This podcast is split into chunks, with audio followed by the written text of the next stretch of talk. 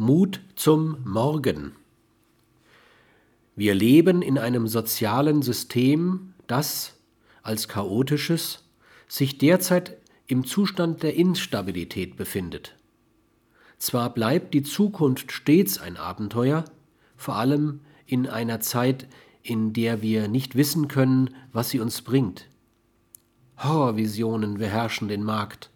Nicht, dass sie Unmögliches vorhersehen, aber ihnen erscheint auch nicht etwas sehr Wahrscheinliches.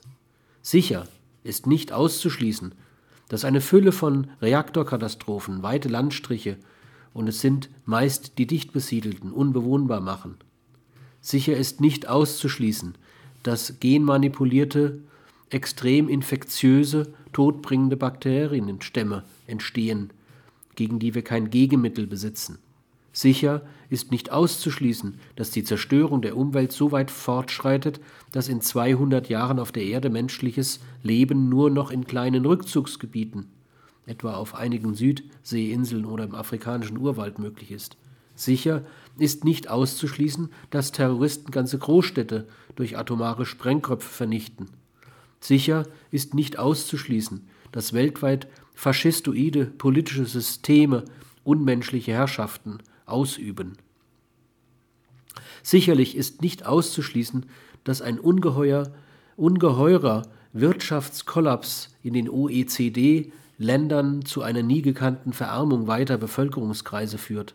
Sicher ist nicht auszuschließen, dass irgendwelche esoterischen Sekten solchen politischen und ökonomischen Einfluss gewinnen, dass sie ganze Volkswirtschaften regulieren.